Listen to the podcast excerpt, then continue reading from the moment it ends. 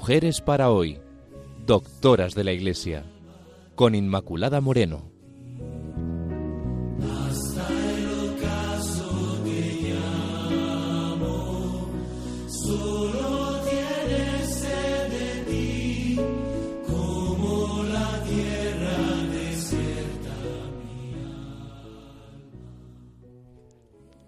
Queridos amigos de Radio María, bienvenidos al programa Mujeres para hoy, doctoras de la Iglesia, con Pilar Álvarez e Inmaculada Moreno. Seguimos viendo la vida de Santa Teresa. En concreto, nos toca ver hoy esa parte de la vida en su etapa como fundadora. En el programa anterior habíamos visto su infancia, su juventud y ese momento tan fuerte de la conversión ante el Cristo llagado. En 1560, Teresa de Jesús va a empezar a fundar conventos, un nuevo convento reformado que observase las reglas originales de la Orden del Carmelo, unas reglas que fueron mitigadas en el 1247 por Inocencio IV y en el 1432 por Eugenio IV. Ella quería volver por su deseo de amar más al Señor y de hacer que muchas y pudieran también amar más con una vida de, pues, de entrega mayor quería volver a las que había redactado San Alberto de Jerusalén en el 1226 y aprobadas por Honorio III. Deseaba en el fondo volver a la austeridad, a la pobreza, a la clausura que consideraba el auténtico espíritu carmelita. Por eso, después de pedir consejo, la animaron a fundar. El provincial de los carmelitas, Ángel de Salazar, le da su aprobación y empezaron a surgir dificultades, como suele ocurrir con las obras de, del Señor, que por una parte está ahí el Señor dándonos su fuerza, impulsándonos, pero las dificultades aparecen. Pues empezaron, digo, las dificultades para poder fundar el convento. Recibe una carta del provincial que la ordenaba fuera a Toledo para consolar a doña Luisa de la Cerda, una viuda afligida por la muerte de su esposo. Su esposo era don Antonio Ares Pardo. Era la víspera de Navidad.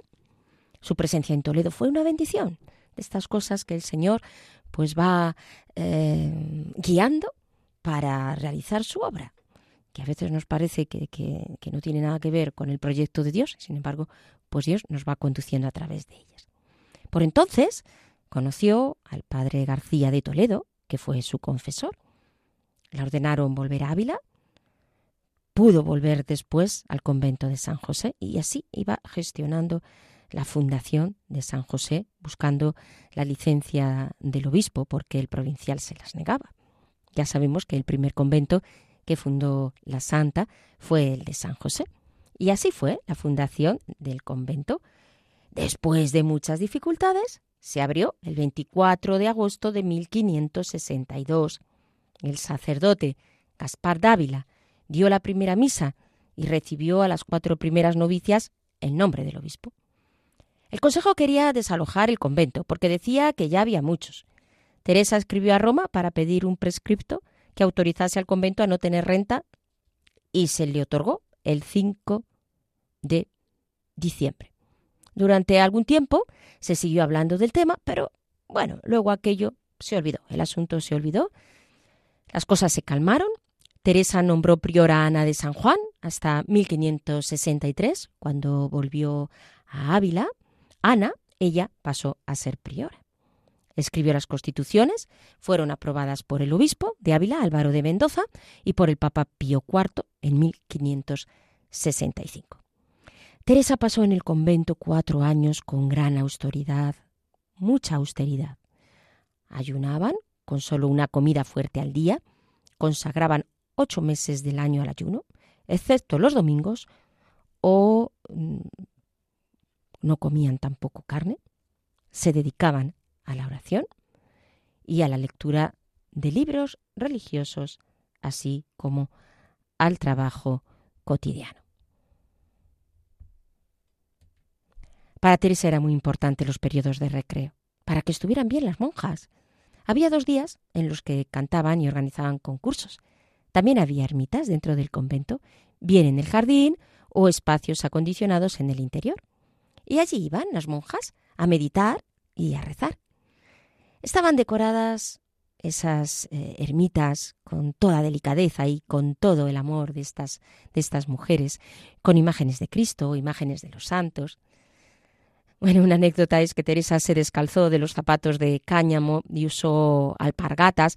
¿Y qué hicieron las demás? Pues lo mismo. Y así se llaman carmelitas descalzas.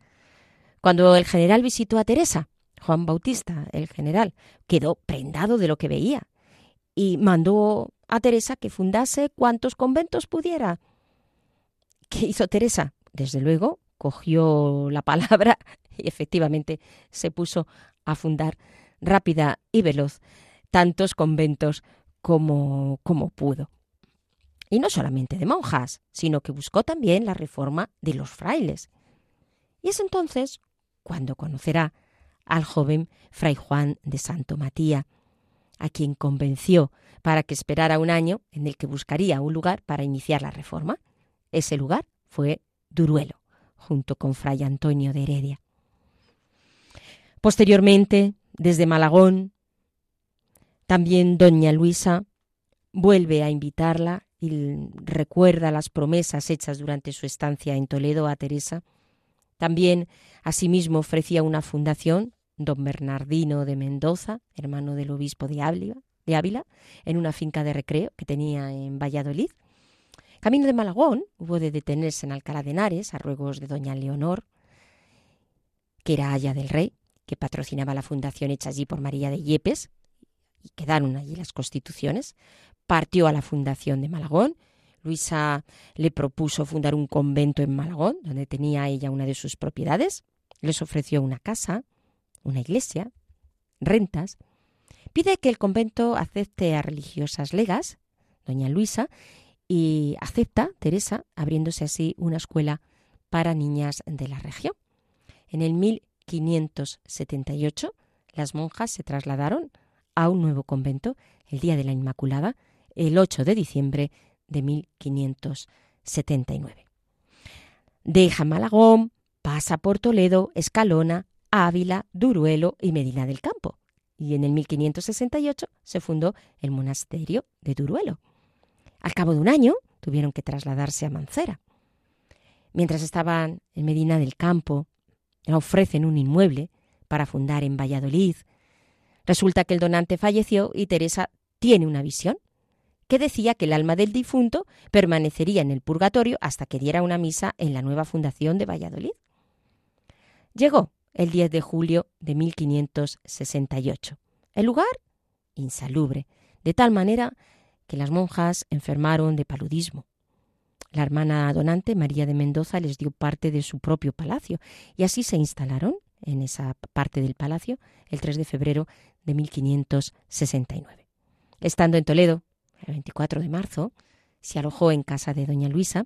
Teresa adquirió una casa, creó un convento con una capilla, los canónigos se enfurecieron por el nuevo convento, porque parece ser que Teresa solo tenía un permiso verbal para aquello, pero finalmente el administrador de la diócesis les concedió la autorización. En fin, vemos todas las, eh, vicisitudes de Teresa de Jesús en sus fundaciones y cómo el Señor siempre la iba sacando airosa. Eso sí, con mucho sufrimiento.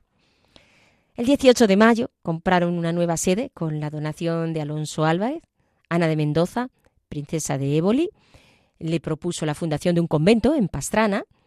Abandonó Toledo el 30 de mayo, se detuvo ocho días en Madrid, se hospeda en el convento de Nuestra Señora de los Ángeles junto al Alcázar. Conoció allí a Leonor y a Juana de Austria, que había fundado el convento de las Descalzas Reales. Teresa fundó el convento de Nuestra Señora de la Consolación de Pastrana el 23 de junio de 1569. El esposo de Ana de Mendoza Ruy Gómez falleció el 29 de julio de 1573.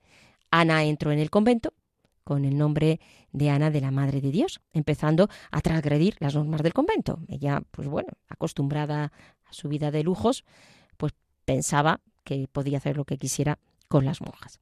Felipe II le dijo que se retirase a su palacio a cuidar de sus hijos y tras marcharse dejó de ayudar a las monjas las monjas marcharon al convento de Carmelitas Descalzas, que Teresa había fundado en Segovia, en plena noche. Tuvieron que ir las religiosas. Bueno, y la de Éboli pues no se quedó ahí, sino que para vengarse denunció a Teresa ante la Inquisición. Teresa salió ilesa mm, de, esta cuestión, aunque efectivamente también la princesa de Éboli le puso muchas, eh, muchas pegas y, y tuvo que sufrir mucho la santa. Posteriormente, Santa Teresa funda el convento de San Pedro en el 1569, el 9 de julio, con unos religiosos que habían dejado su orden. Y Teresa quiso fundar un convento de carmelitas descalzas en Salamanca. Pudo obtener la autorización en el 1570. Las monjas posteriormente en el 73 se trasladaron a otro edificio, en Cabrerizo, Salamanca, y fueron muchos los problemas de nuevo que tuvo que resolver Teresa. Uno de ellos, tuvo que viajar toda la noche en un borriquillo desde Medina del Campo hasta el convento de San José de Ávila. ¿Qué no pasaría a esta santa? Desde allí salió a fundar a otro convento en Alba de Tormes. Esta fundación apoyó el matrimonio formado por Teresa y Francisco Velázquez, que no podían tener hijos. Después de un sueño que tuvo la esposa, entendió que tenía que fundar un convento.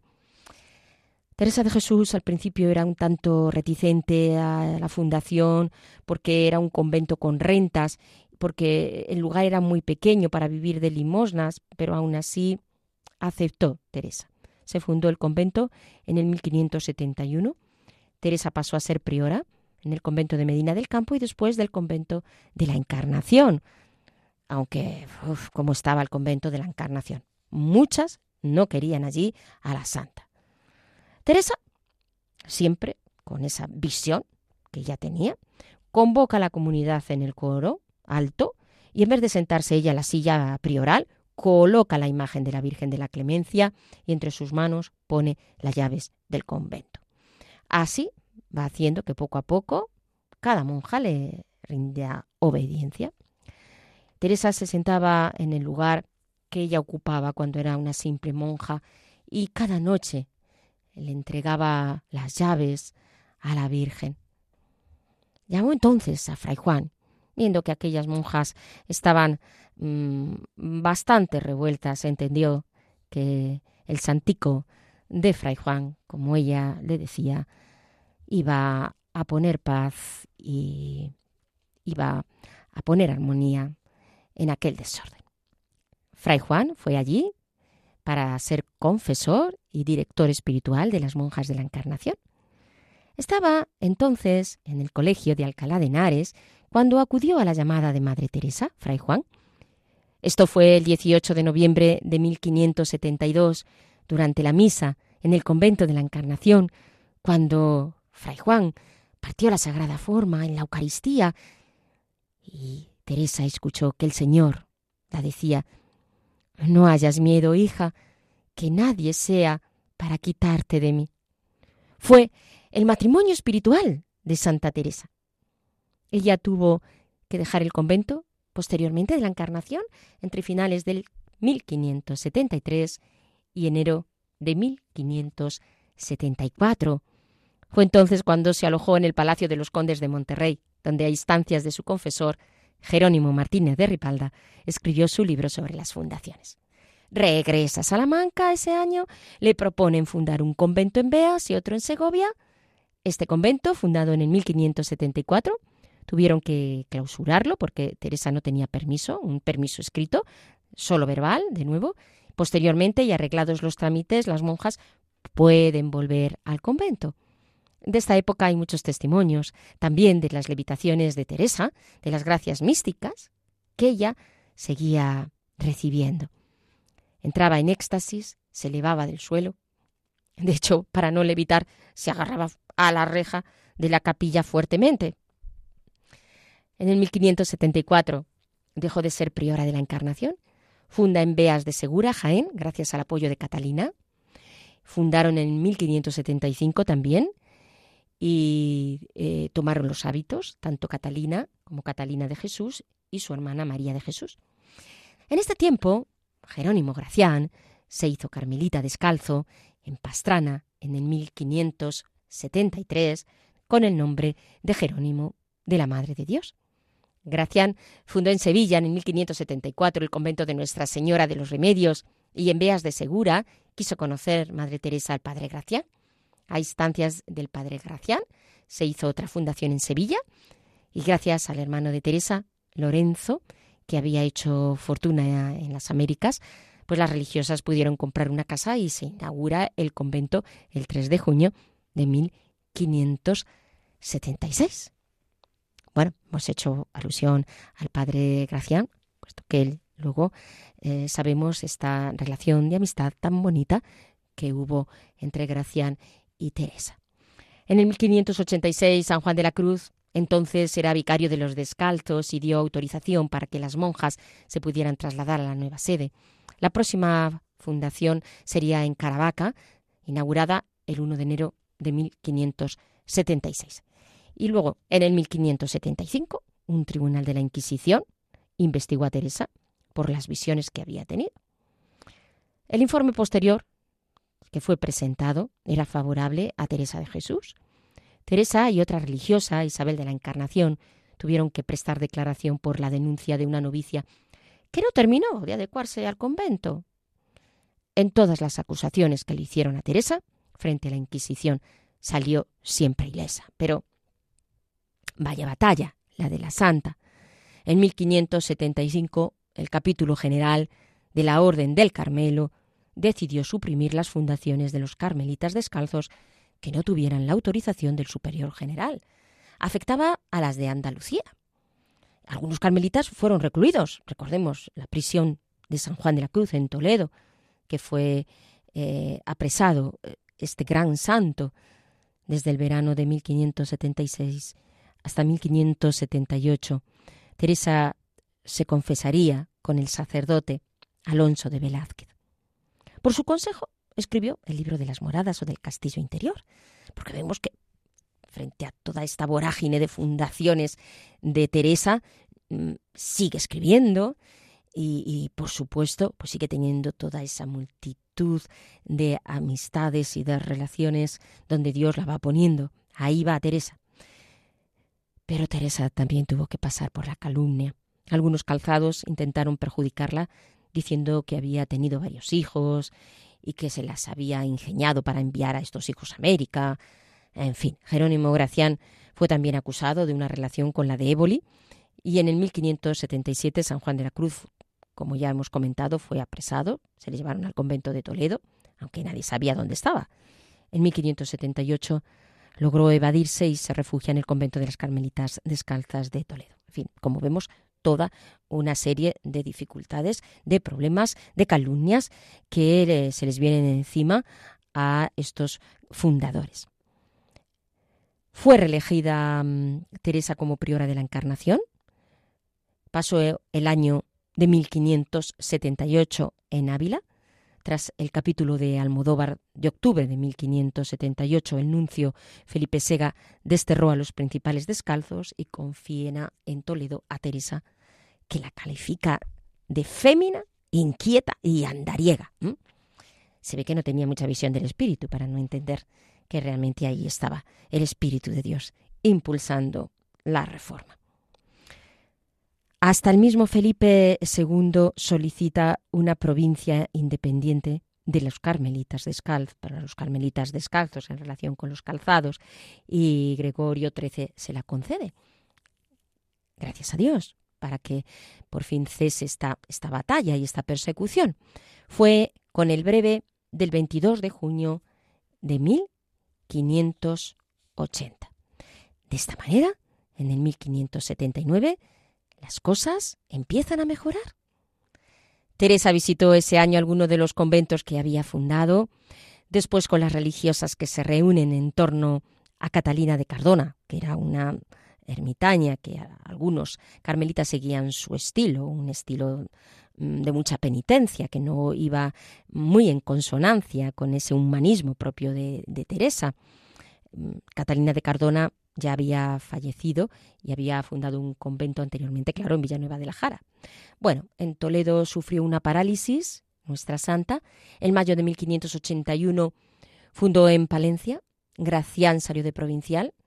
En Soria fundó en 1581. Posteriormente aceptó ser priora del convento de San José, que estaba, por cierto, en una situación espiritual muy difícil. pero su salud estaba, estaba mal. Funda en Burgos en el 1582. A su vez, San Juan de la Cruz y Ana de Jesús fundaron en Granada. La pidieron que fuese a visitar a la duquesa de Alba, que iba a tener un hijo, y ella obedece, porque obedece siempre. Pero se encontraba ya extremadamente enferma. El 29 de septiembre, Teresa quedó postrada en la cama. El 2 de octubre se confesó y comulgó, haciendo unas recomendaciones a las carmelitas. Recibe el 3 de octubre a las 9 de la noche la extrema unción. Y muere en brazos de Ana de San Bartolomé, de su querida Ana de San Bartolomé, a las 9 de la noche del 4 de octubre de 1582. Al día siguiente el calendario juliano fue sustituido por el calendario gregoriano en España, por lo que el día de su fallecimiento fue el viernes 15 de octubre.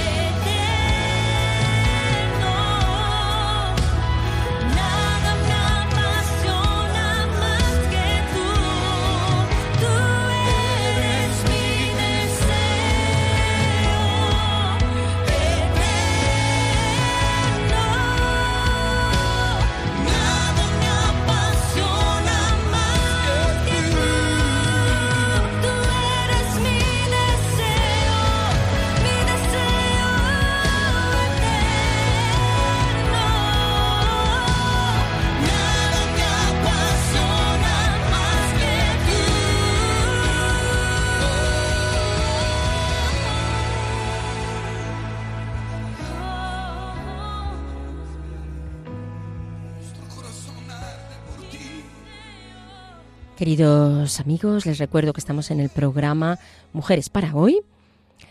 También que hoy estamos viendo la vida de Santa Teresa en concreto sobre su faceta como eh, fundadora. Estamos con todos ustedes, Pilar Álvarez e Inmaculada Moreno.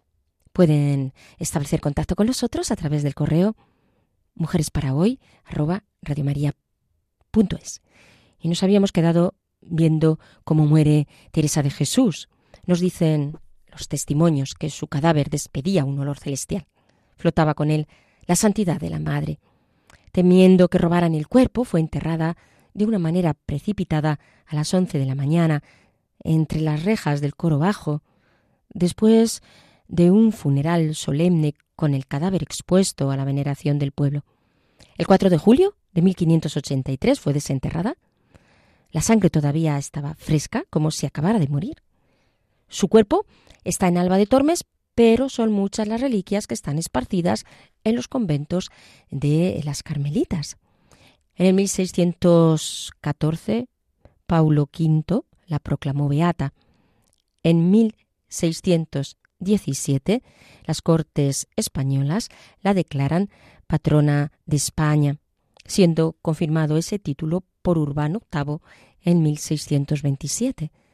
Gregorio XV la canoniza juntamente con los santos Isidro, Ignacio, Francisco Javier y Felipe Neri.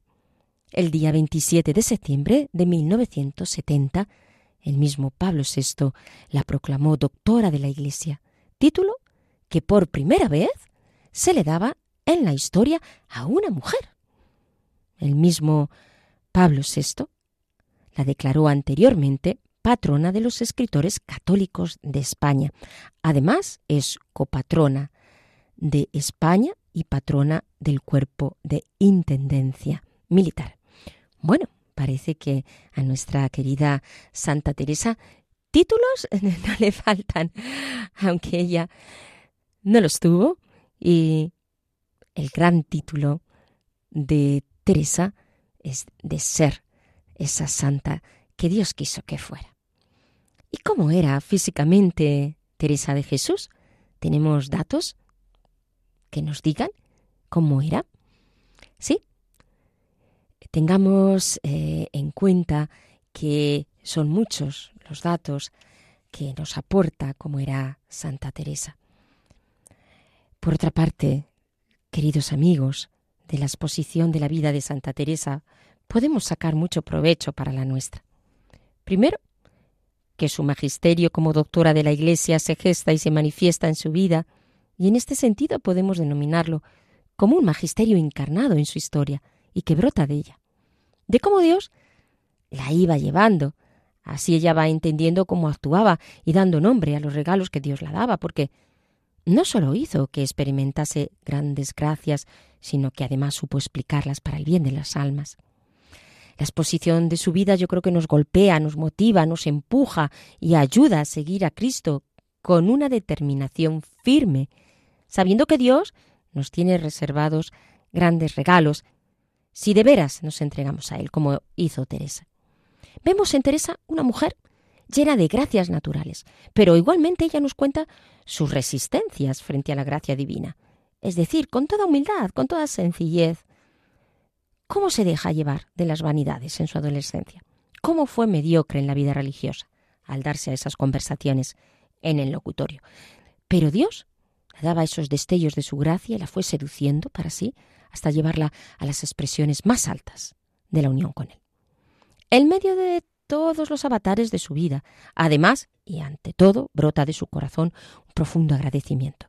Viendo así ella, que es pequeña, que es pecadora, por otra parte, viendo a su vez cómo Dios la bendice, cómo no la abandona, pues ella es un alma agradecida y bendecida que nos anima precisamente a hacer una lectura de nuestra vida en clave histórico-salvífica y en clave de agradecimiento, porque Dios está manifestándose y sigue empujándonos a la santidad en medio de nuestra mediocridad y falta de entrega. Nos lleva a más. Con la vida de la santa nos muestra que nos lo da todo porque se da del todo a cada alma. ¿Cómo no destacar la fuerza interior que Dios daba a Teresa en medio de la enfermedad? Porque fueron muchos los momentos de su vida en los que sufrió falta de salud y, sin embargo, nada impedía seguir adelante con lo que el Señor la pedía, combinando la vida contemplativa con esa gran dimensión apostólica como fundadora, luchando frente a las persecuciones, a las contradicciones, a la Inquisición, a los obispos, los malos directores espirituales, aunque Dios a su vez la guiaba, y así también iba poniéndola en su camino, santos. Y esa fuerza interior que caracteriza a las almas empujadas por un ardiente amor a nuestro Señor Jesús es uno de los rasgos de Teresa. Siendo mujer, en aquella época difícil, especialmente para las mujeres, expresa desde la debilidad que utiliza en muchas ocasiones como recurso, convencida del don de Dios sobre ella, de la acción de Dios y en obediencia, nos ha dejado ese maravilloso legado de su magisterio como madre, no sólo de todas las hijas espirituales que tuvo en su historia, sino traspasando la historia para muchos de nosotros, cristianos acomodados, con vida no siempre fervorosa, aquejados del miedo y de la falta de empuje y de audacia, desde luego la vida de Teresa de Jesús nos viene como anillo al dedo para recobrar esas fuerzas y dejar que el Espíritu actúe de veras para llevarnos a una vida de fervor. El biógrafo francés Pierre Boudot dice, en todas las páginas del libro de su vida se ven las huellas de una pasión viva, de una franqueza conmovedora y de un iluminismo consagrado por la fe. Todas sus revelaciones atestiguan que creía firmemente en una unión espiritual entre ella y Jesucristo. Veía a Dios, a la Virgen, a los santos y a los ángeles en todo su esplendor, y de lo alto recibía inspiraciones que aprovechaba para la disciplina de su vida interior. En su juventud, las aspiraciones que tuvo fueron raras y parecen confusas. Solo en plena edad madura se hicieron más distintas, más numerosas y también más extraordinarias. Pasaba de los cuarenta y tres cuando vivió su éxtasis. Sus visiones intelectuales se sucedieron sin cesar durante dos años y medio entre 1559 y 1561. Sea por desconfianza, sea para probarla a sus superiores, le prohibieron que se abandonase a esos favores de devoción mística, que eran para ella una segunda vida, y le ordenaron que se resistiera a esos arrobamientos, en los cuales su salud se consumía. Obedeció ella más a su pesar, puesto que no podía ni interrumpir siquiera esa conexión con Dios, ni en el sueño. Al mismo tiempo, abrazada de un fervoroso deseo de ver a Dios, se sentía morir. Hasta exhalar el último suspiro, Teresa gozó la dicha de conversar con las personas divinas que la consolaban o revelaban ciertos secretos del cielo, de ser transportada al infierno o al purgatorio y aún la de presentir lo venidero. Pues efectivamente, amigos, buen resumen de lo esencial de su vida, mejor dicho, de su experiencia de vida en este caso. Bien, y como les decía anteriormente, tenemos mm, testimonios que nos eh, explican con, de forma descriptiva, pero bastante detallada, cómo era su aspecto. La primera es esa primera descripción de la Madre María de San José. Dice, era de mediana estatura, antes grande que pequeña, gruesa más que flaca y en todo bien proporcionada.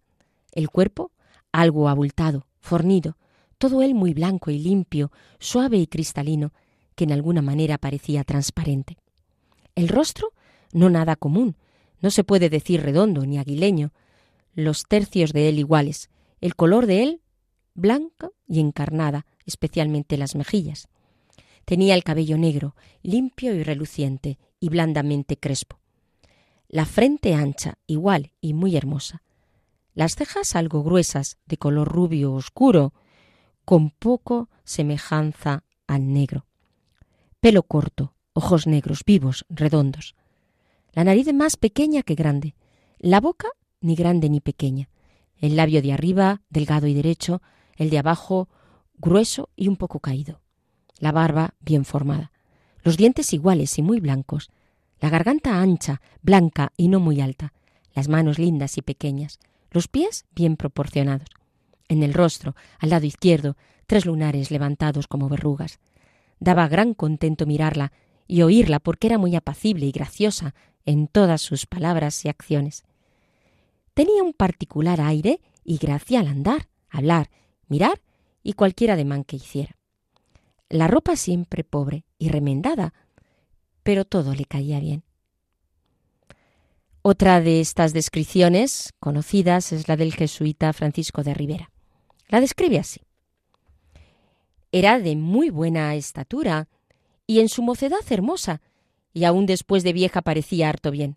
El cuerpo abultado y muy blanco, el rostro redondo y lleno, de buen tamaño y proporción, la tez color blanca y encarnada, y cuando estaba en oración se le encendía y se ponía hermosísima. Toda él limpio y apacible, el cabello negro y crespo, y frente ancha, igual y hermosa. Las cejas de un color rubio que tiraba algo a negro, grandes y algo gruesas, no muy en arco, sino algo llanas. Los ojos negros y redondos y un poco carnosos, no grandes, pero muy bien puestos, vivos y graciosos, que en riéndose se reían todos y mostraban alegría, y por otra parte muy graves, cuando ella quería mostrar en el rostro gravedad. La nariz pequeña y no muy levantada de en medio. Tenía la punta redonda y un poco inclinada para abajo. Las ventanas de ella arqueadas y pequeñas. La boca ni grande ni pequeña. El labio de arriba delgado y derecho y el de abajo grueso y un poco caído, de muy buena gracia y color los dientes muy buenos, la barba bien hecha, las orejas ni chicas ni grandes, la garganta ancha y no alta, sino antes metida un poco, las manos pequeñas y muy lindas. En la cara tenía tres lunares pequeños al lado izquierdo que le daban mucha gracia, uno más debajo de la mitad de la nariz, otro entre la nariz y la boca. Toda junta parecía muy bien y de muy buen aire en el andar, y era tan amable y apacible que a todas las personas que la miraban comúnmente aplacía mucho.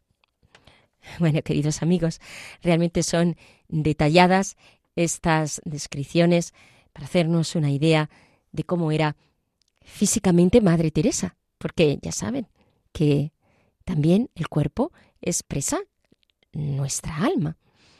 De todo ello entendemos que Teresa, desde luego, debía de ser una mujer atractiva y no solo por su físico, sino por su gran personalidad, por esa luz interior que Dios puso en ella, que brillaba e iluminaba a todos, abrasada por el fuego del Espíritu.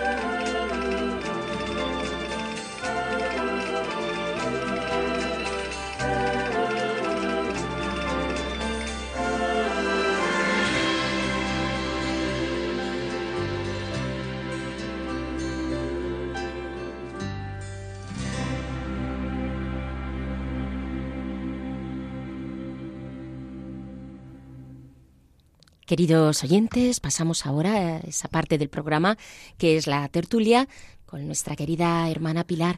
Pilar, ¿qué tal? ¿Cómo estás? Bien, Inma, aunque realmente uno se queda apabullado ante el tema de las fundaciones. Desde luego. Porque es que dices, pero madre mía, ¿cómo es posible? Bueno, para Dios no hay nada imposible. ¿Cómo mm, llama la atención cómo Dios va tejiendo la historia? Cómo primero prepara a Teresa, cómo mm, ella va madurando humana y espiritualmente, que esto es muy importante porque Teresa se va a relacionar con un montón de gente y, y gente muy diferente. Y Dios la ha dotado de ese encanto personal que ella tenía, que sabía atraerse a las personas. Y madura humanamente, madura espiritualmente, una manera pues como solo Dios puede hacer, que uno se queda admirado de, de todo lo que ella va siendo capaz de asimilar, de lo que Dios la va revelando, que ella también se ha puesto eh, en búsqueda y ha salido al camino de lo que Dios le quiere revelar. Como Dios también le da ese don de, de discernimiento maravilloso para para ver mm, con claridad lo que es de Dios y lo que y lo que no es de él. Las experiencias espirituales tan fuertes por las que le hace pasar, en fin, cómo mm, madura no solo humanamente, sino psicológicamente y espiritualmente, porque mm, psicológicamente, a pesar de todas las enfermedades físicas que tuvo, cómo Dios la restaura en la medida de que ella puede seguir acogiendo esas revelaciones, que son una cosa pues muy fuerte para, para la psiquis humana y para y, y, espiritualmente también, y cómo Dios la da, la va dando los descansos oportunos en los que ella va siendo capaz de asimilar, identificar, y bueno, llegamos a un punto que cuando ella como tú decías en el programa anterior, cuando ella está muy tranquila, pues resulta que Dios la mete en esta gran movida de las de las fundaciones. La pobre, después de todas las enfermedades, toda su vida y todo eso ahora tiene que volver a salir de sí misma, salir de sí misma, de su comodidad para hacer la voluntad de Dios que es el bien de tantas y tantas almas, porque cuando uno contempla la obra de, de, Teresa de las fundaciones que llega hasta nuestros días, cómo se ha extendido por todo el mundo, realmente vemos ahí que está la mano de Dios, pero de una manera poderosa, a más no poder. Bien, pues en medio de todo esto hay una cosa que yo creo que es clave para, para Santa Teresa y es la obediencia. La obediencia que es tan importante porque ella podía haberse perdido en medio de, de, todas estas cosas, podía haber, a pesar del discernimiento de que era voluntad de Dios, pero luego también está el que sea el momento oportuno, el que primero este y luego el otro, eh, las diferentes personas con las que ella tiene que relacionarse, a quién tiene que escuchar y a quién no, y en esto eh, la obediencia es para ella como un escudo. El obedecer a su confesor y a los diferentes que fue teniendo, según Dios los fue suscitando a lo largo de su vida, según eran necesarios, y, y a sus superiores. Y cuando ella está un poco agitada con todo esto y le dice Jesús, en la obediencia está la fuerza. A mí eso me parece que es una cosa, como ella supo, mm, ella que tenía un natural em, rápido y, querer hacer las cosas y era valiente y era audaz, pero cuando de repente le dicen para, ahora no, y ella en santa obediencia espera. Eh, la obediencia, ¿cuánto nos cuesta? ¿Cuánto nos cuesta esta virtud? A mí, desde luego, eh, me es muy difícil Y bueno, algunos diréis, claro, pero ella como tenía un superior religioso, tenía más claro a quién tenía que obedecer. Bueno, pero también nosotros, si lo buscamos de verdad, bueno, también mm, podemos tener un, un confesor, un guía espiritual que nos vaya diciendo, pues mira, no, a veces pensando que hacemos el bien por desobedecer a nuestro confesor, y estoy hablando de un caso particular mío, porque yo veía que era más de Dios lo otro, pues como, como nos equivocamos, ¿verdad? Entonces, la importancia de, de la obediencia. Luego, cómo Dios la va poniendo eh, personas eh, de todo tipo y y que, que, la van facilitando las cosas, otras a veces no, se las, se las torpedean y, y acaba teniendo, eh, pues no digo enfrentamientos, pero sí desacuerdos bastante desagradables, como tiene que salir de alguna casa, luego como ella tiene que en esa, en esa parte de la virtud de la,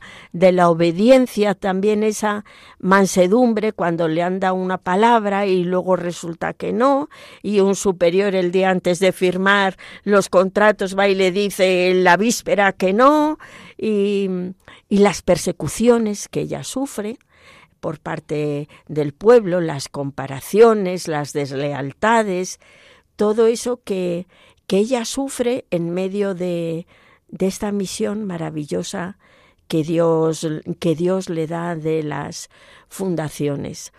Y todo el que conoce, aunque sea poquito, algún Carmelo, ve la gran obra, la gran obra de Dios que se vale de, de Santa Teresa, que ella podía haber estado muy cómoda en, en el convento en el que ella entró, con aquellas salidas, eh, en fin, una vida bastante más cómoda y relajada, ¿no?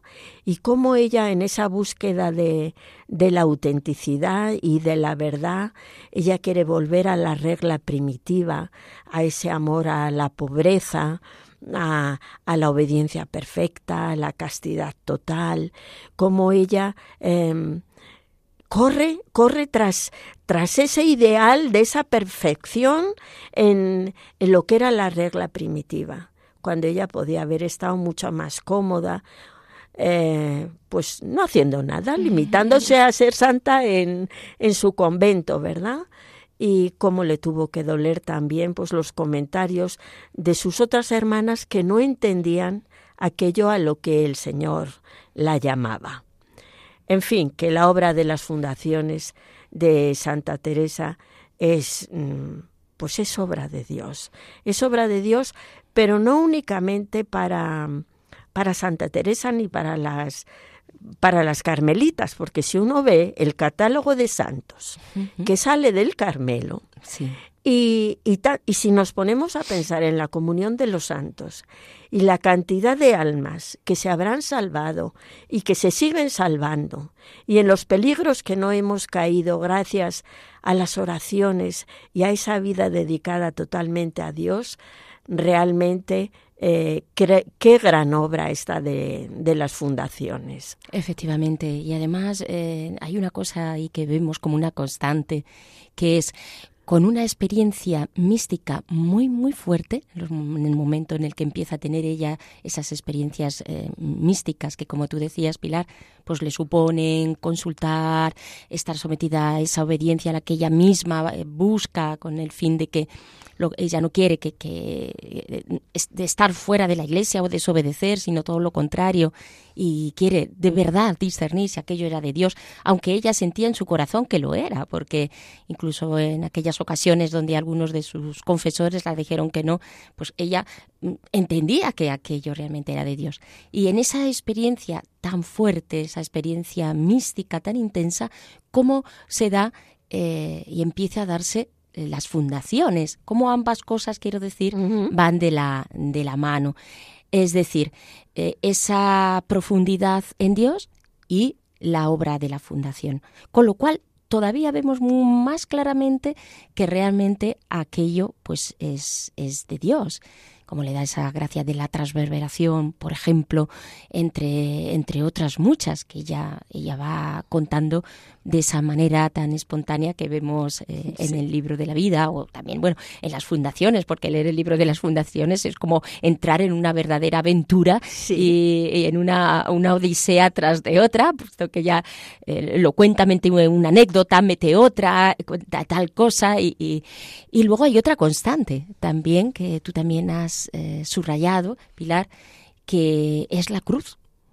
Todo ello con una gran cruz, porque con mucho sufrimiento, mm, eh, por muchos frentes le vino a Santa Teresa, a nivel personal, por toda esta situación de a veces querer someterse a personas que le decían que, en relación a sus experiencias no era de Dios, pero luego lo de las fundaciones había cruz por todas partes, en la relación con los obispos, que a veces le daban permiso verbal, pero no se, la no se lo daban ese permiso por escrito, entonces ya decían eh, la aceptación de los conventos dentro de de las ciudades, la princesa de Éboli que les salía por allí, luego, en fin, la Inquisición, no le faltó de nada, ¿sí?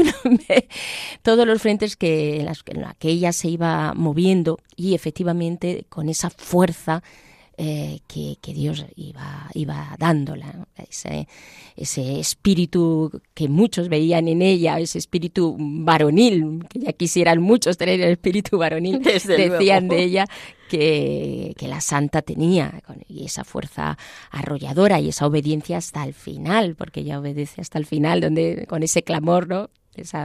Que siempre se cuenta de Santa Teresa Muero Señor, pues hija, hija de la Iglesia, que es lo que realmente ella quería en esa donación total de su, de su vida.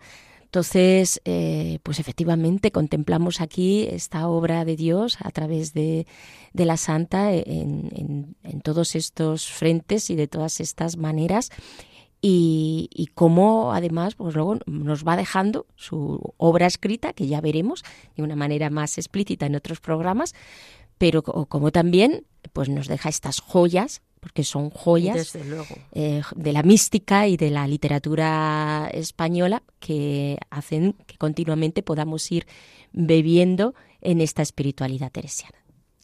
Agradecemos amigos a Pilar, su intervención un día más en la tertulia. Gracias, eh, Pilar. Y ahora terminamos con una de las poesías de la Santa. Ya toda me entregué a ti.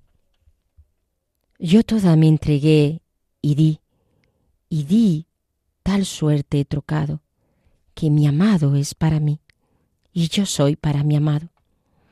Cuando el dulce cazador me tiró y dejó rendida, en los brazos del amor mi alma quedó caída, y cobrando nueva vida, de tal manera he trocado, que mi amado es para mí, y yo soy para mi amado. Tiróme con una flecha enarbolada de amor, y mi alma quedó hecha una con su Criador. Ya yo no quiero otro amor, pues a mi Dios me he entregado, y mi amado para mí, y yo soy para mi amado.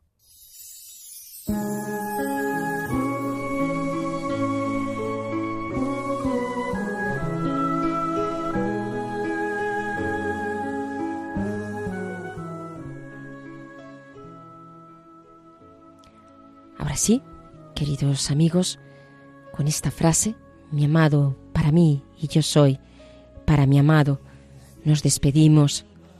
Les eh, recuerdo que este programa es mensual, por tanto, les esperamos en el próximo programa y también les recuerdo el correo mujeres.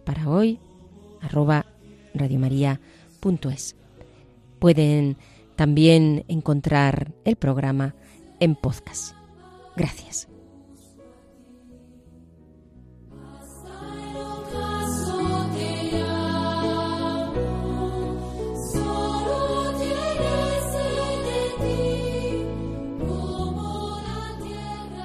Y así termina Mujeres para hoy, doctoras de la Iglesia, con Inmaculada Moreno.